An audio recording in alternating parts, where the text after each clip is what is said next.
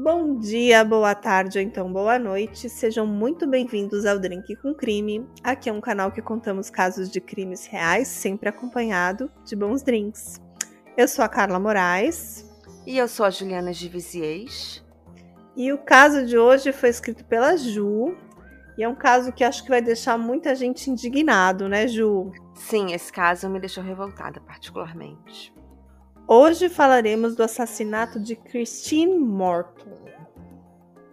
E Ju, a gente tem uma super novidade para os ouvintes que adoram o drinkzinho e querem continuar apoiando a gente, ajudando esse canal a crescer. Porque a Aurelo, ela tá com uma promoção bacana agora no mês de outubro. E se você não é nosso apoiador e quer apoiar a gente agora, a Aurelo vai multiplicar o valor que a gente recebe. Então, por exemplo, a cada um real recebido de um novo apoiador no mês de outubro, a Aurelo pagará um bônus de um real. Então, se você ajudar a gente com 20 reais, a gente vai receber 40 reais. Isso é muito bacana pra gente, ajuda o canal a crescer. E como que as pessoas fazem para poder ajudar a gente, Ju? Você tem que ir lá na aurelo.cc barra drink com crime e clicar em, se tornar apoiador. E aí Isso você aí. vai ser mais um drinker, um drinkers aqui do nosso, Isso. do nosso drinkzinho. E vai fazer a nossa comunidade crescer. A gente vai ficar muito feliz. Mas se você também não pode apoiar a gente com uma quantia financeira, vocês podem seguir a gente ouvindo a gente pelo Orelo, que a gente também ganha algumas moedinhas a cada play, né, Ju? Com certeza. E também já nos ajuda muito curtir os nossos episódios, é, dar cinco estrelinhas no Spotify ir no Instagram e curtir nossas postagens, comentar. Isso tudo nos ajuda bastante também. É isso aí. Então vamos ao caso de hoje, Ju. E a Christine e o Michael Morton, eles foram namorados ali da, da escola, né, na adolescência, e eles resolveram se casar e em 1979 eles oficializaram o casamento. E eles foram morar na cidade de Austin, no Texas, tiveram um filho chamado Eric, aquela vida bem padrãozinha americana, né? O Michael uhum. trabalhava como gerente de uma mercearia e a Christine cuidava da casa e do filho Eric. Na noite de 12 de agosto de 1986, o casal saiu para comemorar o aniversário de 32 anos do Michael. E foi uma noite normal, eles saíram, jantaram, voltaram para casa. Segundo Michael, eles Ficaram juntos, dormiram. No dia seguinte, ele saiu para trabalhar. E no dia seguinte, pela manhã, uma vizinha viu o filho de três anos do casal, o Eric, andando sozinho no jardim da frente da casa. Eita! É, aí a vizinha obviamente ficou preocupada, né? Imagina uma criança de três anos andando sozinha ali no quintal da casa. Uhum. E era aquela casa tipo americana que não tinha cerca, então a criança estava ali solta, poderia ir para a rua, ser atropelada. Então a vizinha pegou a criança, né? Pegou a criança pela mão e foi na casa, chamou, ela bateu a porta, chamou, chamou e nada. A porta estava entreaberta, então ela foi entrando, né?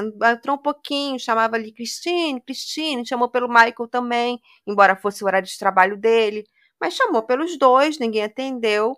Ela foi entrando, procurou na cozinha, procurou na sala de jantar e nada. Até que ela subiu as escadas e entrou no quarto do casal. E aí ela encontrou a Cristine. A Cristine, ela estava deitada na sua cama, na cama do casal, estava morta. Ela foi espancada por algum objeto contundente, provavelmente um, um pedaço de madeira, por pelo menos uhum. oito vezes. Eita! A Cristina tinha 31 anos na data da sua morte. E aí, né, o marido foi chamado, o marido que estava trabalhando foi chamado, a família dela foi chamada, tá todo mundo desesperado, né? Quem teria feito aquilo com a Cristine? A Cristine, aparentemente, ela não tinha nenhum problema assim, familiar, nem com o marido, uhum. nem com o resto da família, ou com vizinhos. Era uma pessoa que não tinha nenhum inimigo conhecido. Alguns dias depois, a Rita Kirkpatrick, que era a mãe da Christine, contou que o Eric, que era o filho de três anos do casal, viu o brutal ataque contra sua mãe. Ele falou para sua avó que um monstro de luvas vermelhas e bigode grande atacou sua mãe e que esse homem não era seu pai. Imagina isso, Carla, uma criança de três anos viu o ataque da própria mãe. É, eu imagino que essa altura o pai como sempre, o marido dela, no caso, devia ser o principal suspeito, né? Mas essa descrição que ele fez aí, um monstro de luvas vermelhas e bigode grande, bem específico, né, Ju? É, uma curiosidade sobre isso é que na época do crime, o pai, ele também tinha um bigode cavanhaque, ele tinha cabelos castanhos, uhum. compridos, mas ele não tinha só bigode. E naquele uhum. momento, o filho falou: não era meu pai, mas uma criança de três anos pode não ter tido uma visão muito boa, pode não ter tido uma percepção de um momento de agressão do pai né? Então, uhum. não se podia excluir o pai baseado num depoimento de uma criança de três anos. E a polícia, né, começou a investigação e, como a Carla falou, quem é o principal suspeito nesse tipo de caso? O marido. O marido, sempre, né? Só que alguns vizinhos testemunharam um homem estranho que foi visto espreitando a casa, sabe? O homem, uhum. ele, ele dirigiu uma van verde, ele também tinha bigode, também era tinha, era, tinha cabelos castanhos, bigode. E ele foi visto, inclusive, saindo da casa e entrando numa área arborizada que ficava atrás da casa do casal. Então, quer dizer, os vizinhos viram um homem estranho saindo da casa do casal, que era um pouco hum. compatível com a descrição do, do monstro que o Eric, de três anos, viu. O monstro de luvas vermelhas uhum. e bigode grande. E também, no dia seguinte, o irmão da Christine Morton, o John Kirkpatrick, encontrou uma bandana azul manchada de sangue perto da cena do crime. E aí ele chamou a polícia, que foi lá e recolheu aquela evidência como possível evidência do crime. E lembrando que era 1986, a gente ainda não tinha exames de DNA como a gente tem hoje. Então, o, uhum. aquela bandana não seria imediatamente testada com a, uma tecnologia moderna como a gente tem hoje, né? Isso vai influenciar bastante no nosso caso. Sim. E uma outra coisa estranha aconteceu. Um cheque da Christine foi descontado tipo uma assinatura falsa e um cartão dela, um cartão de crédito dela também foi roubado e utilizado em outra cidade, na cidade de Santo Antônio, para fazer uma compra fraudulenta. Então, quer dizer, além dela ter sido morta, assassinada dentro de casa, objetos pessoais dela foram roubados e usados para fraudes posteriores. Uhum. No entanto, a polícia estranhou que não havia entrada forçada na casa e não havia sinais de um invasor, como pegadas, digitais, é, digitais em sangue, né? Ou outras digitais que não fossem ali das pessoas da família, e nada havia sido roubado além desses cheques e desse cartão de crédito, mas objetos, assim, eletrodomésticos, nada foi roubado, nada mais foi roubado da casa. E a certo. polícia continua achando que o principal suspeito era o suspeito óbvio, o marido. É, e, e esse tipo de morte muito violenta, né? Essa agressão, tipo, meu, uma morte, ela morreu por paulada, né? Na própria cama. Não é algo estranho, não é algo muito suspeito. É muito pessoal. É, parece algo muito pessoal, porque na própria cama, na própria casa, quem conseguiria, se fosse um invasor, né, um monstro de luvas vermelhas, como o Eric falou, como que ele teria acesso tão fácil a essa casa, né? E como ele entraria no quarto dela e, e a mataria de forma tão brutal, né? Então, exatamente. Complexo, né? Complexo. Eu acho que era exatamente por isso que você descreveu que fazia com que o Michael ainda fosse o principal suspeito. Porque é sempre o marido, né? Quem teoricamente passou a noite com ela, é quem poderia ter havido algum tipo de briga ali na, durante a noite, mas é tudo muito circunstancial até agora, pelo menos, né? Sim. E o Michael, Ju, ele tinha algum histórico, assim, de de alguma violência, alguma ficha criminal, você sabe? É, nada, ele não tinha nada. O Michael não tinha ficha criminal, ele não tinha histórico de violência, ele era uma pessoa calma, uma pessoa que não arrumava briga com ninguém. E além uhum. disso, uhum. ele foi submetido a dois testes de polígrafo, ele aceitou participar dos testes. E ele passou em ambos. Então, pelo teste polígrafo, ele estava falando a verdade. Ele não era o assassino de sua esposa. Mas sabe que teste polígrafo pode ter algum grau de erro. Hoje, esse tipo de teste não é, não é mais aceito em tribunal. Uhum. Mas o que, que o Michael alegava? O que, que ele alegava? Onde ele estava? O que, que ele acha que aconteceu naquela, naquele dia, Ju? Então, eles voltaram do restaurante à noite, ficaram juntos, dormiram. É, no dia seguinte ele saiu para trabalhar por volta das sete da manhã, que era o horário que ele saía para trabalhar todo dia. E segundo ele, ela ficou dormindo na cama, como um dia comum. Então, para ele, seria um invasor, né? Alguém que entrou na casa, invadiu e assassinou a sua esposa. Certo. O Michael sempre afirmou, então, que, tipo, ele não sabia de nada, é. que era uma pessoa estranha que teria invadido a casa e entrou para matar ela. E só Sim. levou esses dois itens. Sim, Loucura, exatamente. Né? Loucura. E até então ele não sabia, vou explicar mais pra frente por quê, mas ele não sabia ainda que esses objetos tinham sido roubados. Isso a gente vai explicar um pouco hum. mais pra frente, mas até então, nessa parte da história, o Michael não sabia que o cheque o cartão de crédito da sua esposa tinha sido roubado. Ele só vai descobrir alguns anos depois. Certo. E assim, deixa eu entender. Eu imagino que essa altura os investigadores não estão convencidos, né? Não, não. O principal suspeito é o Michael. Até porque, uhum. assim, era uhum. uma vizinhança calma, aquele tipo de crime não acontecia muito ali. Então, eles ficaram imaginando quem entraria numa casa para espancar uma mulher com um pedaço de pau. Ah, não, não houve aparentemente estupro. Então, quem faria isso, sabe? Entraria na casa só para espancar uma mulher em sua cama. E o pior, né? Com um menininho de três anos pela casa. Exatamente. Exatamente. Não que fazia loucura, muito né? sentido. Né? Não é um crime muito comum, né? Então, acho que uhum. isso fazia com que as pessoas pensassem que fosse o Michael. Uhum. E com essa desconfiança da polícia em cima do Michael, ele foi indiciado no crime e no ano seguinte, 1987, começou o julgamento do Michael. Então ele foi indiciado no, do, no mesmo ano do crime, 86, foi preso e no ano seguinte enfrentou o julgamento. E o promotor do caso alegava que a Christine e o Michael haviam brigado na noite anterior, que eles haviam voltado do restaurante, ela teria se recusado a fazer sexo com ele e esse teria sido um motivo para ele matá-la. Então, teria sido um crime passional, um crime ali de momento, né? Uma briga, gerou uma briga, um atrito entre o casal e acabou levando o marido a matar a sua esposa. Aquela história que, infelizmente, é muito mais comum do que a gente gostaria, né? Quer dizer, não, a gente gostaria Sim. que jamais acontecesse, né? Mas, infelizmente, era essa a hipótese do promotor. Tipo, seria um crime passional, assim, de certa forma, né? Sim, Ju? sim. Uma briga entre casal que saiu do controle e gerou um crime violento.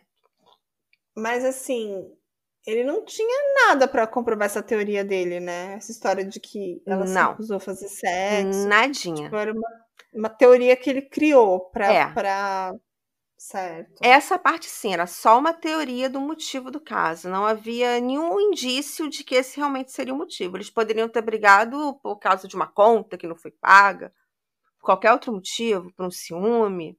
Mas a uhum. história que o promotor criou, levou para o julgamento, foi essa. Mas, assim, certo. o que realmente foi crucial no julgamento foi o, o depoimento do perito que, segundo ele, ele analisou o conteúdo estomacal né, da Christine para determinar a hora da morte. Então, pelo conteúdo estomacal, ele determinou que ela morreu entre 1 e meia às 6 da manhã. E o Michael hum. saía para trabalhar que horas? Às 7.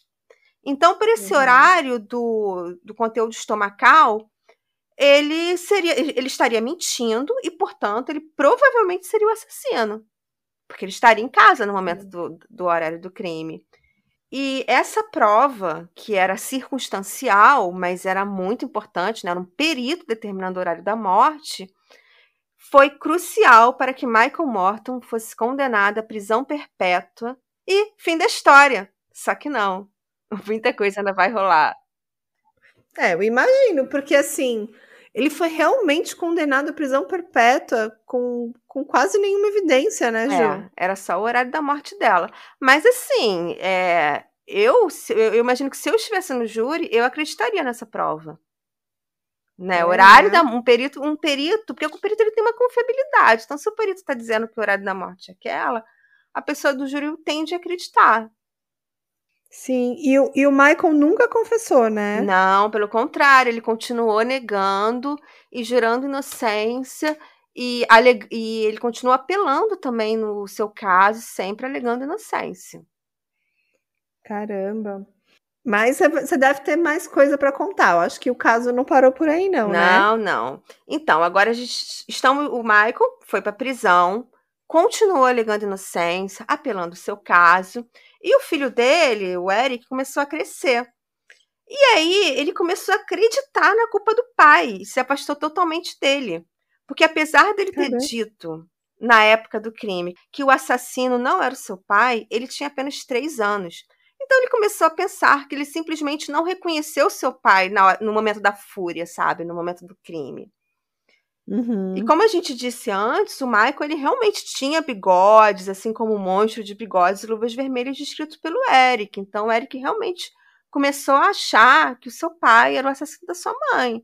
E aí, obviamente, ele se afastou do pai, né? Então, o Michael estava na prisão, alegando inocência, sem a presença do seu filho, que acreditava na, na culpa do pai. Né? Eu acho que, de certa forma, esse depoimento do Eric, que era um garotinho de apenas três anos, também colocou o pai atrás das grades, né? Que a descrição era parecida, né? É, e dependendo da interpretação do júri, eles podem considerar que o menino teria visto o próprio pai mesmo matando as, a mãe, né? É, assim, até porque o, o, Eric passou a acreditar nisso, né? Com o passar dos anos, ele uhum. passou a uhum. acreditar que ele viu o próprio pai matando a mãe, né? Imagina o trauma dessa criança, né? Deve Com certeza. Tido... Não, assim, ele deve ter tido que fazer terapia a vida inteira. Uhum. Né? Só que, 11 meses depois do crime, uma coisa muito estranha aconteceu. Um crime muito parecido com a morte da Christine Morton. No hum. dia 13 de janeiro de 1987, numa casa muito perto do local da morte da, da Christine, uma mulher chamada Deborah Baker foi espancada também com um objeto contundente até a morte na sua própria cama, na sua própria casa, na cidade de Austin, a mesma cidade, no endereço muito próximo da casa da Christine Morton. Hum. Quer dizer, hum. Outro crime muito parecido e muito perto. Outra mulher espancada até a morte na própria cama. Isso com o, o culpado do primeiro crime preso. Uhum. Né? E a, De e a Débora, ela estava sozinha no dia do crime. E mesmo com esse modus operandi bem próximo entre a morte da Christine e da Débora, a polícia não fez essa conexão. E uhum. começou a investigar o ex-marido da Débora como principal suspeito. Só que eles investigaram, investigaram e ele foi descartado. E a polícia não tinha nenhuma outra pista e o caso simplesmente esfriou. Pararam de investigar, virou, virou meio que um cold case, sabe? Engavetado. Entendeu? A polícia não investigou, porque a polícia considerava o caso da, da Christine fechado, né? O culpado estava preso, cumprindo pena. E apesar de ter acontecido outro crime muito parecido, a polícia não fez essa conexão. Entendeu? Quem vai fazer essa conexão vão ser os advogados do Michael. Que vão uhum. ver, nossa, aconteceu um crime muito parecido com o meu cliente, com o cliente que eu defendo, próximo à casa dela, com modus operandi. Um modus operandi que não é muito comum, como a gente falou antes, não é todo dia que um alguém entra numa casa, espanca uma mulher e, e sai da casa sem roubar muita coisa, sem outros tipos de agressões e só atacar a mulher. Isso não é um crime assim, que a gente vê todo dia. Tão perto, Não né? Mesmo. O endereço muito perto, na mesma cidade. Os dois aconteceram em casas, na própria cama da mulher, então eram muitas semelhanças. Então, os advogados do Michael, que estavam lá alegando defesa, né, uma pessoa que sempre alegou que, está, que alegou inocência, então os advogados olharam isso e começaram a prestar atenção nesse caso. Uhum. E essas semelhanças né, entre a morte da Débora e da Christine, que eram inegáveis, chamaram a atenção também do Projeto Inocência, né, o Innocent Project, lá dos Estados uhum. Unidos, em que aí, nesse momento, eles resolveram entrar no caso do Michael né, e começar a investigar também o assassinato da Christine, e também já tinha se passado alguns anos, a tecnologia do DNA já tinha se aprimorado, então era possível fazer novos testes de DNA que na época do crime não, não foram feitos, né? Porque não, não se tinha tecnologia suficiente. E desde 1990 que a defesa do Michael começou a pedir o, novos testes de DNA, né? Eles pediam DNA na bandana encontrada perto da cena do crime e também no material genético que estava so, sob as unhas da Christine. Uhum. E em 2005, eles finalmente conseguiram a autorização de teste do DNA do material encontrado sob as unhas da Christine, mas eles não autorizaram o teste na bandana. É porque esses testes de DNA Uhum. são caros, né? Então a justiça dificilmente eles autorizam todos de uma vez. Eles vão autorizam um, se a defesa insistir, eles autorizam outro. E o resultado né, desse teste do DNA do material genético sob as unhas da vítima foi inconclusivo Puxa. e o Michael Morton não poderia ser excluído como suspeito. Entendeu? Isso ele já estava preso desde 86. Isso a gente está em 2005. É isso mesmo, Ju? Isso, isso mesmo. Isso mesmo. Caramba. Eu acho que ele esperava uma absolvição, né, com esse DNA, porque eu, eu acredito que ele está convicto que ele não é o culpado. Sim. Mas imagina que frustrante ele chegar e receber uma um resultado inconclusivo de DNA, né? Ai, terrível, né? Mas e aí? Eles conseguiram testar mais alguma coisa de DNA, Ju? Então, antes deles conseguirem testar, aconteceu uma coisa bem interessante nesse caso. Em 2008, hum. a defesa do Michael conseguiu autorização do juiz para obter acesso a todos os documentos do caso que estavam sobre a posse da procura procuradoria. E, uhum. aí, e aí, só nesse momento que a defesa descobriu que o cheque e o cartão da Christine Morton tinham sido roubados e usados de forma fraudulenta. Eita! Por isso que eu falei no começo que nem o Michael sabia que tinha sido roubado. Porque isso meio que uhum. deixava. Não provava que alguém entrou na casa, mas era uma evidência que provavelmente alguém tinha entrado na casa e tinha roubado alguma coisa. Derrubava aquele argumento da promotoria de que nada foi roubado. Uhum. Que tinha sido roubado um cartão e um cheque da Christine que foi usado em outra cidade, né? E não foi só isso que a promotoria escondeu. A promotoria também escondeu que os vizinhos avistaram um homem saindo da casa dos Morton e que o homem tinha Hum. semelhanças com a descrição que o Eric deu, né? O, o bigodudo. Que absurdo! Então, assim, É? a defesa dele não conseguiu praticamente defender ele porque não tinha essas informações. Não, porque ele não tinha. Ah, é, não, eles não tiveram acesso a essas informações. Que absurdo! Estava sob o poder da procuradoria e a procuradoria não liberou para a defesa, sendo que, pela lei, a procuradoria não pode esconder da defesa provas que favorecem o réu. Uhum. Então, pela lei, se a promotoria tem alguma prova que vá favorecer o réu, ele tem que abrir essa prova para a defensoria. Foi o que aconteceu Uhum. também, até no caso que a gente contou da morte de é, Suzanne e Rick Wensley, que nesse caso, no final do caso, uma das pessoas, uma das pessoas, dos acusados do crime, né, uma das mandantes do crime, ela tinha sido condenada à morte, mas a condenação dela foi revertida também porque o promotor escondeu uma prova que favorecia a réu. Embora naquele caso ela Uhum. realmente acredito que ela seja culpada, mas tinha uma Sim. prova que poderia ser visto como favorecimento a ela e por causa disso a pena de morte dela foi revertida. E nesse caso, Uhum. né, no caso de hoje, a pena não foi revertida por causa disso, mas o promotor Uhum. teve que responder judicialmente, porque ele cometeu uma, uma ilegalidade. E por causa disso, acho que de- deu mais repercussão por causa do, do Michael Morton. E ele finalmente conseguiu um novo exame de DNA naquela bandana. Né? Dois anos depois, em 2008, ele conseguiu o novo exame de DNA. E aí? E aí? E aí, né? E aí, que o DNA não bateu com o Michael.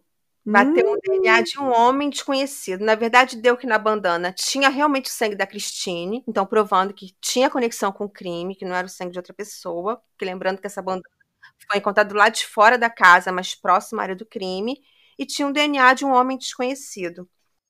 hum. Não era do Michael Morton.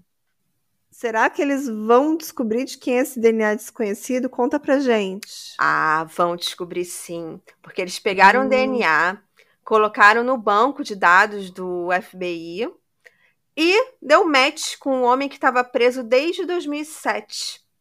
E esse homem, o homem que estava preso na Califórnia desde 2007.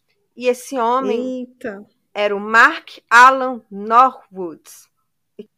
Ô Ju, e quem que era o Mark Alan Norwood? Conta pra gente. Então, o Mark nasceu no Texas em 1954. Também foi criado na cidade de Austin, lembrando a mesma cidade dos crimes da Christine e também da Deborah. Ele passou uhum. a vida uhum. inteira lá. É, ele passou a vida inteira entrando e saindo da prisão. Ele já havia roubado casas, roubado pessoas, realizado fraudes. Também já tinha sido culpado de um incêndio criminoso e tinha um histórico de diversas agressões. E ele também tinha bigodes grandes e cabelos compridos castanhos, igual à descrição do retrato falado dos vizinhos e do pequeno Eric. Do... Caramba, então esse era o monstro barbudo que o pequeno Eric descreveu como assassino da sua mãe. Exatamente. O monstro barbudo de luvas vermelhas. O pequeno Eric estava certo, não era seu pai. E também foi descoberto que na época do crime o Mark estava solto, morava perto da casa e dirigia uma van verde, igual a van que tinha sido avistado, lembra? Uhum. E ele posteriormente foi reconhecido pelos vizinhos que testemunharam no caso. Que ele realmente uhum. era um uhum. homem que eles tinham, tinham vistos. E com essas novas descobertas, o caso da Deborah Baker também foi reaberto. E novos testes de DNA também foram realizados. E adivinha quem era o culpado? O que, que você acha, Carla? Eu acho que era o Mark, né? O Mark Alan Norwood. Era ele Com também? certeza. É ele mesmo. Bingos, temos nosso homem. E, por causa disso, em outubro de 2011, a Corte de Apelos do Texas considerou Michael Morton inocente 25 anos depois do crime. E finalmente ele foi solto. 2011 absurdo, Ju. Né? Eu fico chocada, porque ele perdeu a possibilidade de ver o filho crescer, ele perdeu sua liberdade. E tudo isso, acho que por, por incompetência jurídica, porque eu acho que é, é difícil é, ter um caso assim, quando a pessoa é, con, é, condenada sem uma dúvida razoável, né? Sim. né? Como os, os, americanos falam, beyond reasonable doubt. Sim. É assim que fala, né? Beyond reasonable doubt. Mas, cara, é, no caso dele, tipo, tinha muitas dúvidas razoáveis, né? Tinha, e eu acho que também teve uma falha do perito, né? Porque o perito uhum. é, calculou mal o horário da morte dela, porque obviamente ela morreu depois das sete horas, porque depois que o Michael saiu. É, e eu não, não, não sei muito bem assim, essa perícia em relação ao, ao conteúdo estomacal dela. Imagino eu que ela pode até não. Pode ser uma refeição que ela estava digerindo da, da noite anterior, né? É ou, ou pode ser que ele ela fez uma refeição mais tarde, que ele não, não contou. Ou pode ser mesmo que ele errou, né? É. Pode ser três coisas diferentes, né? Fora que assim, eu imagino que quando a gente sai para jantar com nosso marido, a gente não vai só comer, sabe? Uhum. Você vai uhum. ficar ali umas horinhas de restaurante, vai conversar. E aí, quando te perguntarem, mas que hora você chegou no restaurante? Aí eu cheguei nove horas da noite. Mas você não comeu nove da noite, sabe? Você pode ter comido depois. Uhum. Você ficou lá mais um tempo. Então, você faz uma social, então é até difícil determinar a hora certinha que você comeu. Quando a gente sai, assim, uhum. assim, pra relaxando, né? Sim. E o Michael Morton, então, ele foi solto, né?